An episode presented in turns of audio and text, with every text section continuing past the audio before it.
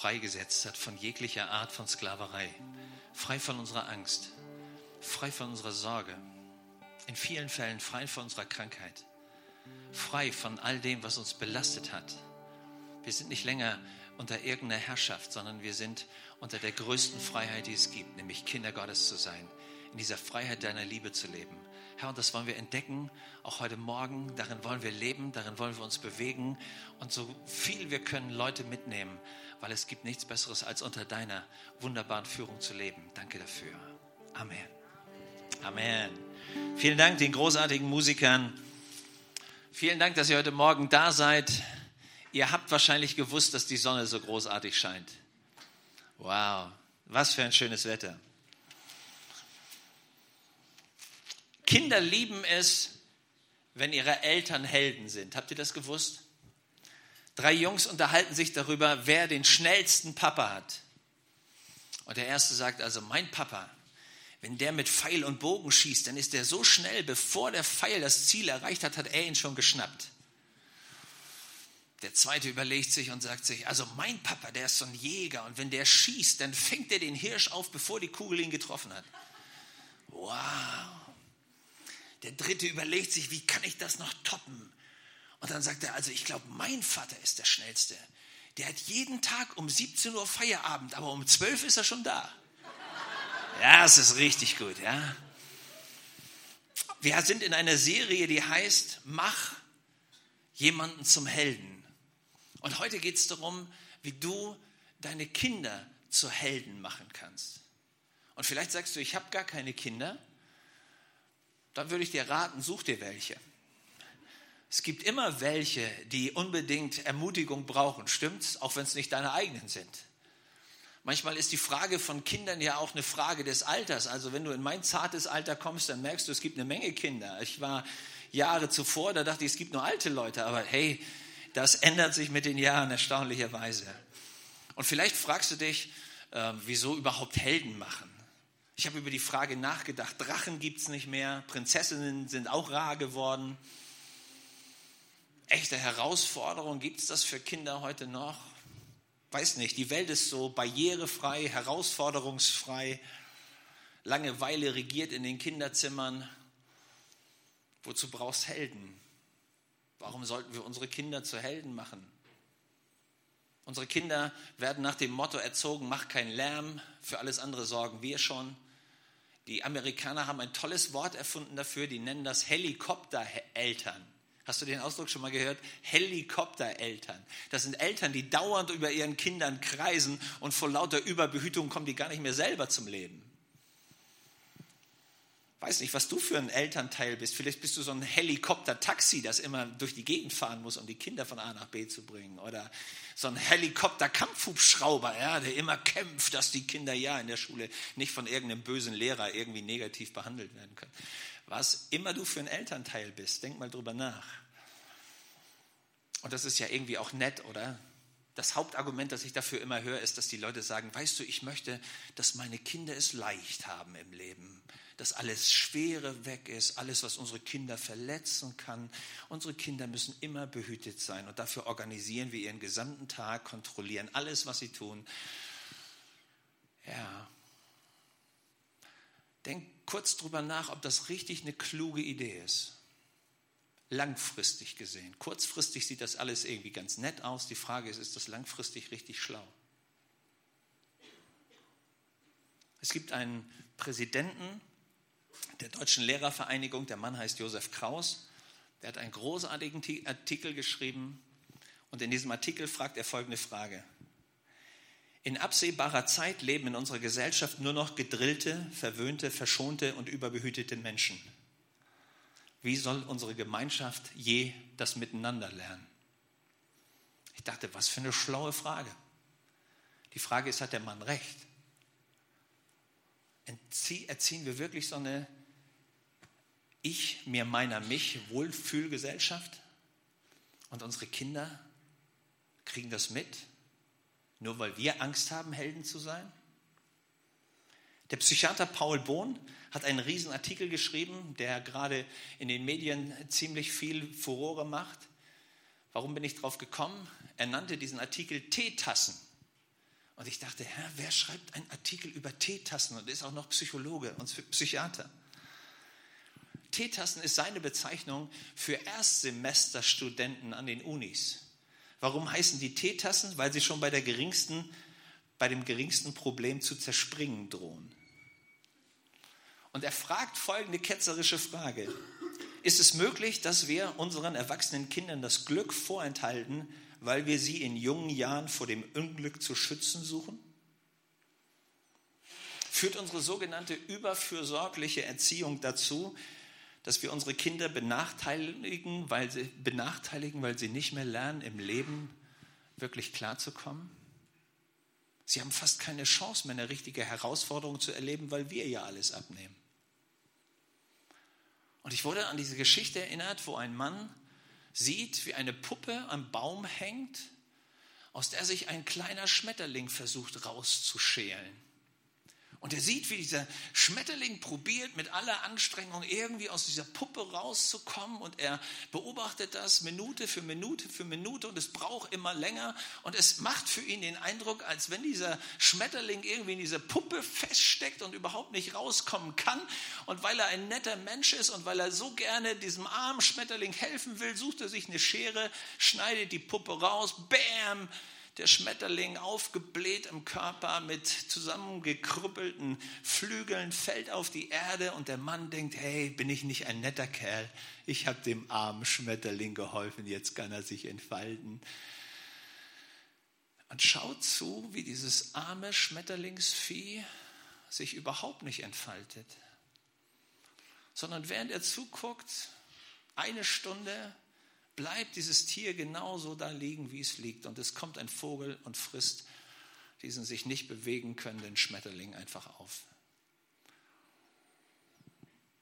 Als er seinen Kollegen fragt, der Ahnung von Biologie hat, sagt er, ey, du hast das Schlimmste gemacht, was man tun konnte. Dieser Vogel brauchte, dieser Schmetterling brauchte die Herausforderung, deswegen ist er in der Puppe und nur dann entfaltet er sich tatsächlich, wenn er diesen Kampf schafft. Nur dann formt sich der Körper zurück, nur dann werden die Flügel gerade. Mit deiner sogenannten übervorsichtigen, überbehütenden Weise hast du ihn zum Krüppel gemacht. Was wäre, wenn dasselbe passiert bei unseren Kindern? Und sie eigentlich die Herausforderung gebraucht hätten, aber wir ihnen die Chance gar nicht gegeben haben. Weil wir Angst hatten, nicht weil unsere Kinder Angst hatten. Die haben nur Angst, wenn wir Angst haben und wir diese Angst auf sie übertragen. Kinder sind von Haus aus mutig. Sie werden nur durch Erwachsene so komisch. Ich habe ein Gedicht gefunden, das mich über viele Jahre begleitet hat, habe ich in dem Zusammenhang wiedergefunden. Da betet jemand und sagt, Gott, ich brauche Kraft. Und Gott gab mir Schwierigkeiten. Ich bat Gott um Weisheit und er gab mir Probleme. Ich bat ihn um Mut und er gab mir Hindernisse. Ich bat ihn um Liebe und er gab mir schwierige Menschen. Von all dem, was ich erbetet habe, habe ich nichts bekommen. Aber alles, was ich bekam, war nötig, dass ich wer wurde, was ich wurde. Spannender Gedanke. Stimmt's? Wie machen wir Kinder zu Helden? Das erste ist, wir müssen selber keine Angst haben, Helden zu werden. Weil du kannst am Ende nur geben, was du selber hast. Stimmt? Könnte es sein, dass wir Angst haben vor der Herausforderung, Helden zu sein, Vorbilder zu sein? Weil das bedeuten würde, dass wir vielleicht Gott an uns arbeiten lassen müssten? Vorbilder, Leute, zu denen man aufschaut, Leute, die bereit sind, Risiken zu gehen, Leute, die bereit sind, sich einzusetzen, um was zu verändern. Wusstet ihr, dass Gott ein Heldenmacher ist? Im Jesaja habe ich einen Text gefunden, der hat mich beeindruckt. Da steht in Jesaja 6, 9, Vers 6, da redet Gott über seinen Sohn Jesus und sagt, denn uns ist ein Kind geboren, ein Sohn ist uns gegeben, die Herrschaft ruht auf seinen Schultern und einer seiner Name ist Gottes Held. Gott gibt seinem Sohn einen Namen und nennt ihn Held. Das ist mal eine coole Nummer, oder? Ich wünschte, du hättest einen Papa oder eine Mama gehabt, die zu dir gesagt hätte, du bist mein Held. Frauen, die klug sind, haben gewusst, wenn du einen glücklichen Mann willst, was musst du ihm ab und zu sagen? Du bist mein Held. Ey, es ist clever. Wenn du es nicht machst, selber schuld. Aber es hilft. Gott ist im Geschäft, Helden zu machen. Und deswegen, wenn er mit dir redet, dann wünscht er sich, dass du dich durch den Heiligen Geist, der Gottes Heldenmacher ist, da von ihm prägen und verändern lässt. Helden sind Leute, die nicht den Status quo lassen, wie er ist, sondern die ihn positiv verändern. Dafür standen die Christen mal über viele, viele Jahrhunderte. Unsere gesamten sozialen Errungenschaften von Krankenhäusern und Hilfen aller Art wurden von Christen initiiert, die wussten, dass Gott sie in diese Welt gesetzt hat, um diese Welt positiv zu verändern. Der Mann Henri Dunant, der Typ, der das Rote Kreuz gegründet hat, war ein hingegebener Christ und hat dafür, dass er den Menschen, egal aus welcher Nation sie kamen, die verletzt wurden beim Krieg, er half ihnen einfach. Dafür hat der Mann unglaubliche Prügel eingesteckt. Aber es hat ihn nicht daran gehindert, trotzdem zu lieben, trotzdem zu helfen. Warum?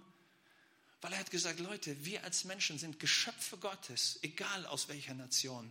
Und es ist völlig egal, wie du heißt. Wenn du Hilfe brauchst, musst du Hilfe bekommen. Das ist der Auftrag, den wir haben. Und er wurde ein Held. Und an diesem Mann haben sich eine Menge orientiert. Bis heute gibt es diese Organisation. Die wissen nur nicht, dass es eine richtig christliche Wurzel gab, warum der Mann das mal gemacht hat.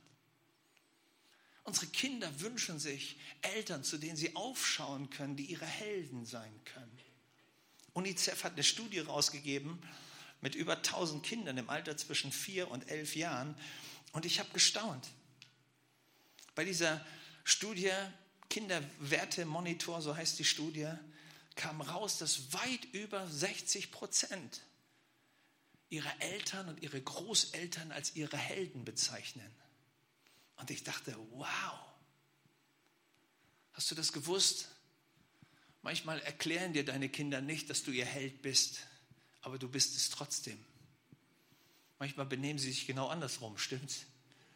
Hast du nicht den Eindruck, dass du ihr Held bist? Mach dir keine Sorgen. Je älter sie werden, desto mehr entdecken sie, dass du ihr Held bist. Ich weiß, worüber ich rede. Ich kann mich über die Jahre erinnern, wo meine Kinder dachten, ey Papa, der blickt's auf keinem Auge. Mach dir keine Sorgen, es braucht eine Weile. Irgendwann rufen sie an, wenn sie nicht wissen, wie es geht. Ey Papa, es wäre nicht schlecht, wenn du mal ein schlaues Wort hättest. Es ändern sich die Zeiten. Wir brauchen Helden. Es gibt so einen typischen Helden in der Bibel. Der wird über 1000 Mal in der Bibel erwähnt und dieser Held heißt David. Und all den nachfolgenden Königen wird immer wieder gesagt, ey, sei doch wie dein Vater David. Leb doch in den Wegen wie dein Vater David. Gott sagt zu Salomo, wenn du in den Wegen deines Vaters Davids gehst, dann werde ich dich segnen. Und ich habe gedacht, wow, das ist doch mal ein Papa, David, dem kannst du hinterher eifern. Das war der gewaltigste König. Das war der, der Jerusalem zur Hauptstadt machte. Das war der, der Israel aus diesem kleinen Staat zu einem richtig großen Global Player gemacht hat. David, von dem heißt es sogar, er ist ein Mann nach dem Herzen Gottes. Und ich habe gedacht, ja, so ein Mann muss man hinterher eifern. Hm. David entsprach gar nicht dem Bild eines Helden. Als der Samuel, der Prophet, damals ausgesandt wird von Gott, um den nächsten König zu suchen, sind die auf David gar nicht gekommen. Selbst die eigene Familie hat in ihm nichts gesehen. Der war draußen, irgendwo bei den Schafen. Und erst als der Prophet alle Söhne durch hat und merkt, irgendwie ist der König nicht dabei, kommt er auf die Idee, mal nachzufragen, ob es nicht noch einen geben könnte. Und irgendwie fällt der Familie ein, oh ja, stimmt, gab es noch einen. Moment, wo, wo, hatten wir den noch gleich? Ja, richtig, irgendwie da, bei den Schafen, da die Viecher, die nicht denken können, da haben wir ihn hingestellt, da kann er nichts falsch machen. Und dann holen sie ihn. Und dann schauen sie ihn an. Und in der Bibel steht, er war bräunlich und lieblich. So richtig zum König tauft das auch nicht. Und als sie ihn zum Soldaten machen wollen und ihm die Rüstung anpassen, merken wir, der Kerl ist viel zu klein für die Rüstung. Und irgendwie entspricht er gar nicht so dem Bild, das man vom Helden hat.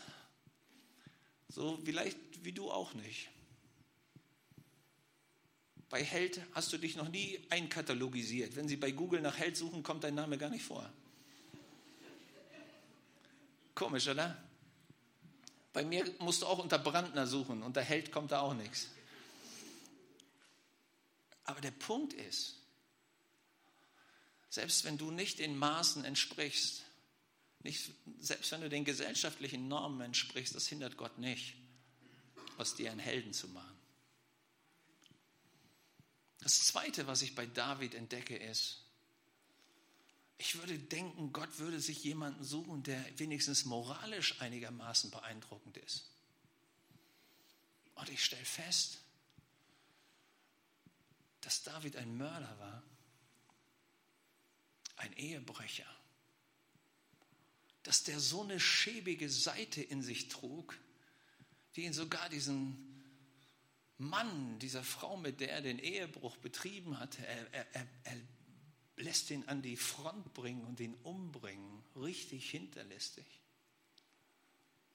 Und du denkst, ey, so ein Typ, also der ist bestimmt nicht geeignet als Held, dem man nacheifern sollte. Wer die Geschichte kennt, weiß, dass Gott den Propheten vorbeischickt bei ihm und ihm sagt, hey, hör mal, mein Freund, das, was du da abgezogen hast, das war nicht wirklich toll. Du bist der Mörder. Jetzt kommt der Punkt, der diesen Mann David so einzigartig macht. David lamentiert nicht. David versucht nicht die Schuld wegzuschreiben, sondern David stellt sich hin und sagt, du hast recht. Ich bin der Mörder. Ich bin schuldig. Und er hat die Größe zuzugeben, dass er der Verantwortliche ist. Er schiebt die Verantwortung nicht weg. Er hat die Größe zu sagen, das stimmt, ich bin der Sünder und ich brauche Vergebung. Gott, ich brauche deine Gnade. Er ist bereit, Buße zu tun, er ist bereit, Reue zu zeigen, er ist für all diese Schritte, sich zu demütigen, bereit und Gott gibt ihm Gnade. Warum? Weil in der Bibel steht, dass Gott dem Stolzen widersteht, aber dem Demütigen Gnade gibt. Denk kurz über dein Leben nach. Was war der peinlichste Moment in deinem Leben? Wo hast du am meisten versagt? Was sind die Augenblicke, wo du dich richtig schämst, wenn das rauskommen würde? War es auch ein Mord wie bei David? Und Gott hat nicht aufgehört, an David zu glauben, einen Helden aus ihm zu machen. Deine schlimmste Sünde kann Gott nicht daran hindern, an dich zu glauben und trotzdem einen Helden aus dir zu machen. David war nicht das, was man einen tollen Vater nennen würde. Wenn du die Versäumnisse anguckst in seinem Leben, Mann oh Mann, der erste Sohn, den er hat, nimmt die Halbschwester und vergewaltigt sie. Der nächste Sohn geht hin und erschlägt den Älteren dafür und hat nichts Besseres zu tun, als irgendwann die Intrige gegen den eigenen Vater zu spinnen und ihm das Königreich rauben zu wollen. Der vierte Sohn ist auch nicht besser. Und du denkst dir, ey, Gott, und das ist ein Vorbild, der hat seinen eigenen Laden ja noch nicht mal im Griff gehabt. Wie soll der irgendwem erzählen, wie es geht? Und dann schaust du dein eigenes Leben an und denkst dir, ja, es gibt Bereiche, da bin ich richtig gut. Und wir lieben die David-Geschichte mit Goliath, stimmt's? Wenn der kleine Underdog den eigentlichen Sieger besiegt, so wie die Deutschen beinahe die Russen geschlagen haben. Aber Silbermedaille ist immer noch gut. Ja, wir würden uns wünschen, wir wären die Helden. Aber wenn wir in unseren Spiegel gucken, merken wir, es gibt bei uns genauso viele Schattenseiten, stimmt's? Ich freue mich immer, wenn ich glänzen kann. Deswegen freue ich mich immer, wenn in der Kirche hinter mir die Lichter sind. Dann strahlt es wenigstens nach vorne. Aber du weißt genau, es gibt mindestens genauso viele Schattenseiten in deinem Leben, oder? Meine Erfahrung über viele Jahre ist, alle meine Helden, die ich hatte, immer wenn ich die Chance bekam, sie näher kennenzulernen, merkte ich, das waren auch bloß Menschen. Die waren auch keine Götter. Und mein Heldenstatus, den ich ihnen angedichtet hat, hat meistens nicht richtig gereicht. Irgendwann sind sie vom Denkmal gefallen, vom Sockel. So wie wir auch zu Hause, stimmt's? Unsere Kinder glauben eine Weile, Papa ist Supermann. Das brauchen sie, bis du das Fahrrad reparieren musst. Und ich weiß, wie du die Stützräder abkriegst, ja? Und sie merken, Mensch, Papa kann auch nicht alles. Deine Ehefrau, die vielleicht mit der Illusion reingegangen ist, also den Mann, den ich geheiratet habe, also der kommt kurz nach Jesus. Und irgendwann stellt sie fest, der ist kurz vorm Teufel, ja? Aber nein, alles gut, alles gut. Aber was ist der Punkt? Selbst deine Versäumnisse. Und ich kann mir vorstellen, dass David oft über seine Familie geweint hat und über sich als Vater. Und gewusst hat, Mann, ey, dass das so läuft, das liegt auch an mir, dass ich meine Verantwortung nicht wahrgenommen habe. Das Erstaunliche ist, es hat Gott nicht daran gehindert, einen Helden aus ihm zu machen. Wisst ihr, was die beeindruckendste Geschichte über David ist? Als Gott irgendwann den Stammbaum schreiben will, wo alle die erscheinen, die wichtig waren, dass Jesus, der Messias, geboren wird. Kannst du mal in Matthäus 1 nachlesen. Weißt du, wen er reinschreibt? David. Hast du gelesen, wie er David reinschreibt? Kapitel 1, Matthäus, Vers 6. David aber zeugte Salomo von der Frau des Uriah. Mein lieber Mann. Wisst ihr, was mich an dieser Stelle begeistert? Gott ist nicht blind über unser Versagen, aber er kann trotz unseres Versagens was Großes draus machen. Das ist das Geheimnis. Heute Morgen lädt ich Gott ein und sagt, was willst du sein? Willst du deine Kinder zu Waschlappen erziehen, weil du nicht selber bereit bist, die Herausforderung zu übernehmen? Oder willst du sie zu Helden machen? Weil du siehst, dass du selber die Gnade Gottes brauchst, um stark zu sein. Und weil du lernst, dass du nur in Abhängigkeit von ihm tatsächlich ein Überwinder sein kannst. Das ist die Riesenerkenntnis, die irgendwann mein Leben getroffen hat. Gott, ich würde so gerne ein Held sein und ich würde so gerne meine Kinder zu Helden machen. Aber manchmal habe ich Angst vor mir selber. Und dann schaue ich meine Vergangenheit an und dann schaue ich meine Versäumnisse an und dann denke ich, Gott, dass meine Kinder überhaupt irgendwie zum Glauben gefunden haben, ist Gnade. Stimmt's? Und dann kommt der Punkt, den wir irgendwann alle entdecken. Wenn wir trotzdem erleben, dass Gott unsere Kinder zu Helden macht, dann deshalb, weil wir Vergebung und Gnade bei ihm holen. Und sagen, Herr, jeden Tag lebe ich von deiner Vergebung, jeden Tag lebe ich von deiner Gnade. Und das, was ich meinen Kindern zeigen kann, ist, dass der Gerechte siebenmal fällt, aber immer wieder aufsteht, weil deine Gnade da ist. Das ist, was unsere Kinder lernen müssen. Man kann hinfallen, aber es gibt einen Gott der Gnade, der meinem Papa geholfen hat, aufzustehen und der auch bei mir ist, um mir zu helfen, aufzustehen und weiterzugehen, die Krone zu richten und den Plan Gottes auszuführen.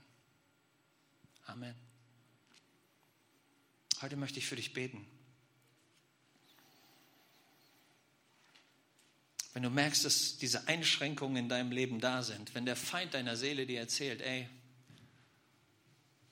mit dir sowieso nicht stark zu machen.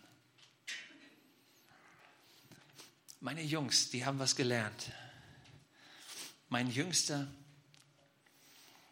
nein, mein Ältester, als der in die Schule kam, hatte er einen Lehrer. Und dieser Lehrer nannte ihn immer Marcel. Dabei heißt er Marcel. Und zu Hause hat ihn immer jeder nur Marcelli genannt. Und irgendwann war ihm das zu blöd, Marcel genannt zu werden. Und so erzählte der Lehrer, stand er dann in der ersten Klasse auf und sagte, ich heiße nicht Marcel, ich heiße Marcelli. Und ich bin der beste Marcelli, den es gibt, sagt mein Papa. Was immer der Teufel dir sagt, sag ihm, ey, Gott glaubt an mich. Gott hat nicht aufgehört, mir zu vergeben und Gott hat nicht aufgehört, an mir zu arbeiten. Und was du siehst, ist noch nicht das Ende. Ich bin noch dabei, ich bin noch in der Mache, aber Gott glaubt an mich und er fängt an, mich zu einem Helden zu machen. Und daraus schöpfe ich den Mut, an meine Kinder weiterzugeben, dass derselbe Gott, der mit mir zum Rande kommt, auch mit euch zu Rande kommt. Amen. Halleluja. Lass uns aufstehen und beten. Heiliger Geist, ich danke dir, dass du in diese Welt gekommen bist und die erste Erwähnung, da heißt es, und der Geist brütete über der Dunkelheit. Und Gott Vater sprach Licht rein. Und Herr, so danke ich dir, dass du auch über unseren dunklen Bereichen bist. Und wir dich bitten dürfen, schaff Licht in uns, Herr. Bring Jesus rein. Jesus, das, was du auf deinem Herzen hast, bring es rein in unser Leben. Herr, wir bitten dich, komm rein, da wo wir versagen und wo wir am Ende sind und mit unserer Schwachheit konfrontiert nur sagen müssen, Gott, wir hätten es gerne so viel besser gemacht, aber wir haben es nicht hingebracht.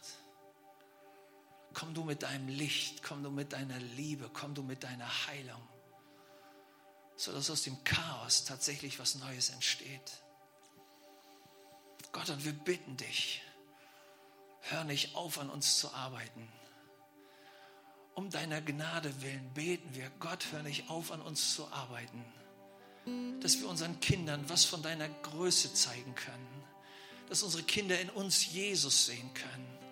Dieser Jesus, der das Gefallene nimmt und mit seiner Auferstehungskraft es neu macht und voranbringt und stark macht, was schwach ist. Das, was geknickt ist, nicht zerbricht, sondern es wieder stabil werden lässt.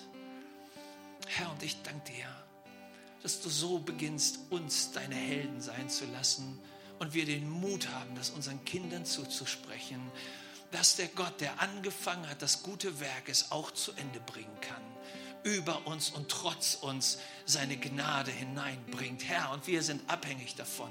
Und wir bitten dich, komm rein und beschenk uns damit heute Morgen. Wir sagen das zu den Anklagen des Teufels.